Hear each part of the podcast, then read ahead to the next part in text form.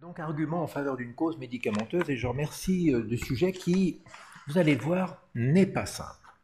Donc d'abord un peu de bibliométrie. Euh, Pneumotox, 24 608 références. Fibrose, quelque part dans le texte, 7,5%, dans le titre, 2%, et dans l'issue histologie confirmative, 0,44%. On a donc affaire à quelque chose qui est rare. Deuxième difficulté, le niveau de preuve qui est inégal. J'ai été poli, c'est un euphémisme. Vous allez voir dans cette présentation quelques photos qui vous montrent que c'est effectivement très discutable parfois. Ensuite, une pharmacopée qui a beaucoup évolué depuis les années 60. Des comédications fréquentes, d'autant que l'on prescrit quelquefois maintenant dans des états non malades. Paul nous a montré tout à l'heure un bon vivant sous statine, et beaucoup de ces statines sont aussi sous amiodarone et vice-versa. Et puis l'arrière-plan de l'incidence de la fibrose pulmonaire idiopathique est entre 15 et 30 pour 100 000 habitants, ce qui est nettement supérieur à l'incidence des fibroses médicamenteuses et qui pose toujours problème. Enfin, on est incapable de faire un test d'éviction ou de réintroduction dans cette pathologie, essentiellement irréversible, mais vous allez voir qu'il y a des nuances. Les critères diagnostiques que chacun connaît, euh, l'exclusion des autres causes qui est un problème, car même dans la fibrose idiopathique, l'incidence du tabagisme est importante. C'est un facteur de risque qui donne un risque relatif de environ 2. Et bien sûr, l'éviction et la récidive ne peuvent être prônées ici. D'autre part, nous disposons normalement rarement d'un état radiologique et fonctionnel avant la mise sous produit. Ici, une étude relativement récente de la Cordarone, combien sur des patients hospitalisés, je ne vous parle pas des patients en pratique de ville qui sont mis sous Cordarone, radiographie pulmonaire chez la plupart, mais exploration fonctionnelle chez 2%. Les recommandations existent en matière de Cordarone, elles sont largement non suivies. Donc on ne dispose pas, et en polyarthrite non plus, des euh, états pré-thérapeutiques. Alors je reprends les bons auteurs. Euh, le diagnostic euh, nécessite l'exclusion des autres PID, qui comprennent principalement les PID de cause connue, euh, Jean-Charles, les médicaments, etc. Et un bon schéma vous dit que quand vous avez une cause identifiée, Paul a dit la même chose, eh bien on s'en va du diagnostic de fibrose pulmonaire idiopathique. Et vous allez voir que ce n'est pas aussi simple que ça. Si vous avez une fibrose pulmonaire idiopathique, en apparence, qui a les critères de rayon de miel, et que vous allez sur Pneumotox, vous allez trouver ceci, pardon, qui est une liste d'environ 80 produits qui sont associés, qui ont été associés dans la littérature A, ce qui ne veut pas dire que c'est une preuve, mais ils ont été associés. Première série de questions. Je vois un patient qui a une fibrose idiopathique en apparence avec du rayon de miel. que fais-je J'évalue l'expression pulmonaire de la maladie sous-jacente, j'inventorie les médicaments actuellement ou anciennement reçus, je range les produits selon leur fréquence, la petite étoile dans Pneumotox, j'analyse plus spécialement les médicaments fréquents et je recherche ou je recherche les documents antérieurs. Plusieurs réponses possibles. Je remercie euh, Folco, notre euh, spécialiste. Donc euh, peut-être pas trop de taux d'attention, c'est bien, c'est bien, ça monte. Nous avions que 130 personnes tout à l'heure, allons-y. Allons-y. Parfait. Les résultats. Euh, bon, la réponse attendue, c'est je fais tout ça. Et je vais vous dire pourquoi. D'abord, il faut que je sache s'il y a une polyarthrite. Ensuite, il faut que je regarde les médicaments. Et même anciennement, je vais vous en montrer un exemple. Je regarde un peu ceux qui sont licites quand il n'y a qu'un cas dans un pays lointain, publié 30 ans avant, je modère. Et bien sûr, je recherche ça, bravo pour cette réponse euh, qui a insisté sur la... On peut y aller s'il vous plaît qui a insisté sur le fait de moissonner les documents antérieurs. On va passer... Parfait. Donc deux euh, qui papiers qui vous insiste, qui insiste sur la notion des médicaments anciens. Ici, 17 ans après un traitement par le BCNU dans l'enfance, fibrose pulmonaire progressive. Et puis ici, une étude épidémiologique qui s'est intéressée aux antidépresseurs et qui a montré que pour certains, notamment l'imipramine, un tricyclique, la fréquence de la fibrose pulmonaire idiopathique était presque cinq fois supérieur chez eux qui avaient un antécédent de prise de ce médicament. Alors si on se concentre sur les médicaments qui donnent le plus souvent des fibroses, parce que les articles nous ont paru avoir un, taux, une, notion de preuve supérieure, euh, que peut-on dire de l'histoire? Dans les années 70, 120 médicaments au total, et j'ai extrait au carbone 14 un article d'un certain âge sur les fibroses interstitielles diffuses pulmonaires de nature iatrogène et vous allez voir où on en était. Et on peut compter sur Jean-François Cordier pour avoir été exhaustif à ce moment-là. La première chose que vous voyez, c'est qu'il n'y a pas l'accord d'Aaron. Hein. Donc vous pourrez lui dire, dis donc, vous avez fait un papier, euh, même pas l'accord d'Aaron dans votre papier quand même. Donc l'accord d'Aaron n'était pas encore cité, mais vous voyez, il y avait déjà des produits susceptibles de... Et la chose très intéressante pour cette époque, c'est que nous n'avions pas tous les facteurs de confusion, cordarone, statine et autres médicaments, et pharmacopée moins grande, et nombre de patients exposés moins grand. Alors c'est une époque dans laquelle les clichés étaient ceux-là, en, positif. Voici un cas après du melphalon, autopsie, fibrose interstitielle à l'autopsie, la bléomycine, un des premiers euh, agresseurs. On voit encore ces produits d'autrefois, enfin d'autrefois décrits depuis longtemps, occasionnés de vraies fibroses pulmonaires, avec une évolution et un cliché de départ normal. On a un, collectif de patients sous cordarone, alors les études sont variables selon les recrutements, entre 10 et 50% ont ou conservent après l'épisode une fibrose interstitielle diffuse, qui est plutôt de type PINS que de type UIP. Et puis il y a quelques publications dans lesquelles on a vu se développer après la pathologie interstitielle médicamenteuse du rayon de miel. Donc voici la liste n'est pas très grande, mais vous allez les trouver dans pneumotox aussi. Une raisonnable preuve du développement de fibrose de type usuel. Voici la liste des médicaments qui histologiquement ont été montrés associés ou entraîner une pneumopathie interstitielle non spécifique de type fibrosante, de type fibrosante avec caractéristique de UIP, c'est-à-dire rayon de miel, la plus caractéristique c'est celle de la radiothérapie qui suit les champs d'irradiation. C'est un modèle euh, euh, malheureusement assez dramatique pour ces patients de l'époque, mais assez caractéristique. On vous dit, et c'est juste, que la plupart des accidents des médicaments ne comportent pas de spécificité histologique. C'est une raison pour laquelle on ne le fait pas souvent, le recueil biopsique. Mais il y a quand même des petites nuances. Cordarone avec des cellules spumeuses, pneumopathie de déglutition alimentaire chronique ou d'aspiration avec des débris alimentaires, pneumopathie de la nitrofurantoïne avec des cellules géantes, pneumopathie lipidique qui peut donner des fibroses pulmonaires dans les foyers notamment atteints. Anne avait publié une très belle série il y a quelques années. Et puis le talc, on en remontrera quelques exemples, avec aussi au fond d'œil, chez les drogués, le passage du talc qui permet de faire un diagnostic non invasif. Alors la littérature actuelle est compliquée. Vous avez ici un cas prétendu avoir des rayons de miel précoces. La, reproduction n'est pas très bonne, mais... Hmm. Deuxième cas, mesalazine-induced lung fibrosis, au moment du diagnostic et quelque temps après. Ben, donc la diffusion des revues, le reviewing qui est pas parfait, fait que nous sommes obligés de revoir tous les papiers qui se présentent pour ne vous mettre que des choses fiables à l'intérieur de pneumotox, sinon c'est pas la peine. Première situation clinique, le médicament mime une fibrose pulmonaire ou une pathologie infiltrative. 44 ans épileptique, non fumeur, dyspnée d'effort, un traitement par valproate et nitrofurantoïne. Au lavage, voici la cellularité et les types cellulaires ne montrent pas de déviation bien caractéristique, un syndrome restrictif avec amputation du transfert du, monoxyde de carbone. Je vais vous montrer les questions et je vais vous montrer avant la radiographie et le scanner que voici. Voici la radiographie avec de tout petits volumes et voici le scanner correspondant de ce patient. Et les questions sont, vois-je sur cette imagerie pardon, vois-je sur cette imagerie un syndrome interstitiel linéaire, des bronchectasies ou bronchiolectasies de traction, une prédominance basale et sous-pleurale, un rayon de miel ou aucune de ces anomalies?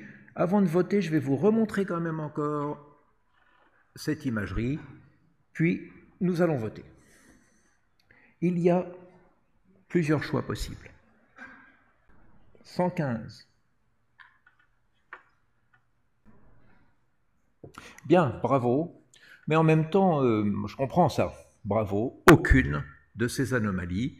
C'est une des caractéristiques qui me fait vous montrer que les médicaments peuvent simuler beaucoup, on va repasser à la présentation si vous voulez bien, beaucoup de maladies interstitielles chroniques. Donc au vu de cette imagerie que voici, mon diagnostic préférentiel, il est PIC, PINS fibrosante, lymphocytaire, BOUP, protéinose, pneumonie desquamative, pneumonie interstitielle à cellules géantes ou nocé, nocé, senior. Bien, 114. Parfait.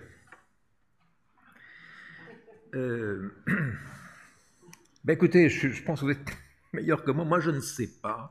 Et je vais vous dire pourquoi on ne peut pas savoir. Je, je, comprends tout ça aussi. Hein. Euh, bon, bravo, hein, pneumopathie à cellules géantes. Ah non, 0%, c'est bien. Bravo, bravo. Mais il une petit, petite colonne. Alors quand on regarde, on va revenir euh, s'il vous plaît à la présentation. C'est une pneumonie interstitielle dite desquamative, mais il y a aussi de la fibrose pulmonaire, comme souvent, dès que la pneumonie interstitielle desquamative est là depuis un certain temps, les espaces euh, interstitiels, enfin les cloisons interstitielles peuvent être fibrosantes, donc c'est une maladie aussi fibrosante. Pourquoi est-ce qu'il ne faut pas dire c'est ça ou c'est ça ou c'est ça? Pour moi, il n'y a que le rayon de miel qui me permet de savoir à peu près où j'en suis. Peut-être les mosaïques aussi, mais regardez trois études qui ont essayé de mettre en concordance l'imagerie et les résultats anatomopathologiques, 45, 18 et 15 donc quand vous faites une tentative de corrélation, et la littérature est de plus en plus comme ça dans des revues obscures, voici un dommage alvéolaire du FU, voilà une boucle, voilà une fibrose, soyez extrêmement, et nous sommes obligés d'être extrêmement prudents et, euh, et, sélectifs pour ce qui rentre dans pneumotox. Toutes ces maladies, je les appelle ciné comme sine qua non, ciné pathologie. Il y a 36 papiers médicamenteux, mais on ne les rentre pas ou avec un grade très faible parce qu'on ne veut pas vous induire en erreur sur la foi de diagnostics histopathologiques qui sont portés sur l'imagerie. Ça n'a guère de sens. Alors, pour revenir à la nitrofurantoïne, c'est une bonne imitatrice de pathologie pulmonaire chronique de type fibrosant. Voici un article récent de la Mayo Clinique. 18 patients, dont 17 femmes, parce que c'est un antiseptique urinaire et que euh, par la force des choses, c'est une maladie essentiellement féminine malheureusement. Euh, la plupart des patients ont été améliorés par une éviction qui a été faite chez la totalité des patients. Vous verrez que le délai diagnostique est long, 4 mois, car nous oublions ce produit qui est pris comme l'aspirine sans vous être signalé. Il y a encore des prescriptions, il faut donc bien se méfier. C'est une pathologie plutôt de type péribroncovasculaire, ce qui ne la fait pas rentrer sur le plan de l'imagerie dans les pics où ces images péribroncovasculaires sont incompatibles avec la pneumopathie interstitielle chronique classique. David Hensel, dont on avait entendu parler à la présentation de Bruno Crestani tout à l'heure, indique que malgré des signes radiologiques très inquiétants, des distorsions, des bronchectasies de traction, il est, assez, il est possible de voir une rétrocession lorsque la nitrofurantoïne est arrêtée, plus ou moins corticoïde, de ces images. Donc il faut bien y penser et pratiquer le test d'éviction, d'autant que ce traitement, cette molécule est en utilisation croissante. Pourquoi? Car Internet permet de s'en procurer, même pour l'enfant, à des prix défiant toute concurrence et des complications pulmonaires défiant beaucoup de concurrence aussi. Donc soyez très méfiants. Situation 2, le médicament détériore une fibrose pulmonaire préexistante. Exacerbation or not, est-ce que le médicament est en cause? Normalement, une exacerbation, on vous dit que c'est une aggravation symptomatique hypoxémiante avec des nouvelles images radiographiques et qu'il n'y a pas d'explication. Mais cette non-explication nous fait baisser la garde. Il faut toujours, et je vois que les, les gens qui publient là-dessus commencent à être imprégnés du fait que, si je lis The risk of drug-induced exacerbation, ce qui est normalement incompatible puisque c'est sans cause, appears to be higher in patients with the underlying UIP. Donc toujours rechercher le médicament. Une revue des médocs est donc indispensable.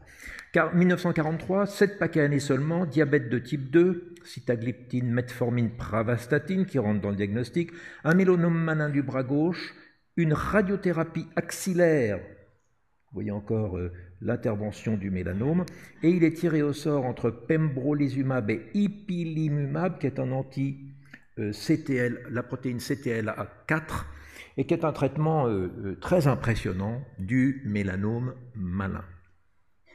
Je poursuis, voici le scan au moment où ce malade est tiré au sort avec une métastase pulmonaire. On le voit après 26 cures en décembre 2015, ça c'était 2014 avant, vous avez vu la disparition de la métastase, et on le voit avec une progression radiologique, un peu plus de verre dépoli, mais surtout un patient très essoufflé, une diminution de sa capacité vitale, une saturation de repos qui est très médiocre, un périmètre lit-fauteuil. Au lavage, rien de très particulier, une petite hyperlymphocytose discrète, une polynucléose, pneumocystis négatif sur les trois techniques employées, des CPK à cause de la statine un peu élevés, des auto-anticorps négatifs, y compris les, HMG, glutaryl, coenzyme A réductase négatifs, donc pas d'auto-anticorps dans le cadre des statines, ce qui n'est pas une obligation.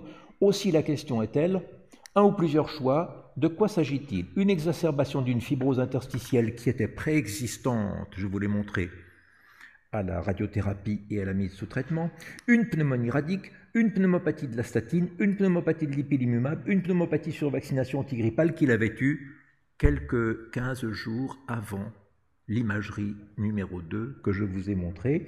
Vous pouvez voter pour un ou plusieurs de ces choix. 123 votants, aha. Merci beaucoup. Ben, je ne croirais pas beaucoup à celle-ci, car c'est d'emblée en rayon de miel et que les kystes de rayon de miel précèdent la radiothérapie. C'est un peu tard, un peu, plus d'un an après la radiothérapie. Et euh, je loue vos réponses, puisque euh, tout est possible, y compris ça. Il y a quelques cas de vaccination antigrippale compliqués d'eux, mais c'est vraiment exceptionnel et une littérature... Euh, discutable. En tout cas, ça ne doit pas vous empêcher de vacciner vos patients.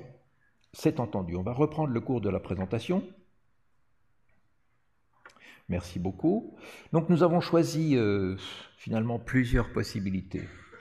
On ne peut pas exclure ceci. Ceci n'est pas fréquent. Par contre, l'ipilimumab est une molécule qui entraîne, comme les médicaments de cette classe, des réactions immune-related. On ne sait pas toujours très bien de quoi il s'agit, mais Rach hypophysite avec syndrome disendocrinien, manque, enfin déficit endocrinien, colite très grave qui peuvent être fatales, hépatite, méningite et pneumopathie, dans environ 1% des cas pour les plus appuyés, 4% au total. Diagnostic précoce, fibrolavage, arrêter le traitement, corticothérapie 4 ou 6 semaines selon la modicité, 6, 4 semaines, ou la gravité, 6 euh, euh, semaines. Donc ce sont des pneumopathies classiques maintenant dans des essais thérapeutiques. Et si je vous montre ce médicament, c'est que vous pouvez, comme pneumologue, aller porter la bonne parole en milieu dermatologique. Ça me fera plaisir que vous puissiez vous y manifester si le cas se présente. Les différents anti-CLA4 ou PD1, je ne vais pas insister trop, qui sont en utilisation dans, en dermatologie, mais aussi dans d'autres euh, néoplasmes, y compris bientôt et déjà actuellement dans le cancer non à petites cellules, peuvent exposer à un risque de pneumopathie interstitielle, de pronostic en principe favorable si le diagnostic est fait tôt. Une bonne chose est que la découverte ou la constatation de ces effets indésirables est plutôt associée, comme avec les inhibiteurs des mTOR, à un pronostic néoplasique meilleur. Donc ça vous permet de rassurer ou d'être encourageant dans vos entretiens avec les collègues et avec le patient. Statine, beaucoup de cas décrits, des cas indiscutables et pourtant une épidémiologie qui n'a pas pu confirmer qu'il y avait un vrai signal statistique. Euh, c'est pas tout à fait incompatible, mais vous voyez dans les statines, vous trouverez ça pour pneumotox. Je vais finir avec euh, un petit point de presse sur le reste des fibroses. On constate quelquefois des fibroses accélérées dans la littérature sous l'un quelconque de ces médicaments. Les plus notables, ce sont les inhibiteurs du TNF-alpha en polyarthrite rhumatoïde, je n'affirmerai pas grand-chose. Le signal statistique n'est pas robuste et on ne sait pas très bien si c'est une accélération de la polyarthrite rhumatoïde. Les plus anciens d'entre nous, parmi lesquels je me compte, ont vu depuis longtemps cette littérature sur la polyarthrite avec des pneumopathies accélérées qui n'avaient pas de relation forcément ou franche avec le produit. Ne manquons pas les ergots qui sont quelquefois prescrits dans la maladie de Parkinson, qui peuvent donner des fibroses pleurales et péricardiques très caractéristiques qui s'en vont en plusieurs mois ou années après l'arrêt du produit. Ça ressemble un peu à l'asbestose, mais ça ne calcifie pas. Un cas de tableau très caractéristique. Enfin, un tableau relativement récemment, sur lequel on insiste récemment, la fibroélastose pleuroparenchymateuse avec un épaississement pleural biapical, plus des lésions de fibrose, et environ 15, 10 à 15% sont dus aux médicaments. C'est un tableau avec un rétrécissement du thorax dans le sens antéro-postérieur qui est extrêmement marqué, avec des pneumothorax fréquents. Les biopsies sont à faire avec la plus grande circonspection et beaucoup dont je me compte pensent qu'il ne faut pas faire de biopsie quand le tableau est évocateur. La fibrose est pleurale, voici ici un, un platithorax, ce jeune patient est décédé et les colorations à l'argent montrent la présence d'une fibroélastose. Il y a quelques histoires de chasse de fibrose hmm, semi-médicamenteuse, euh, une petite dame qui inhalait de la poudre, un espèce de truc, un talc pour enfants et qui a fait une fibrose à cette espèce de entre guillemets médicament avec des silicates visibles.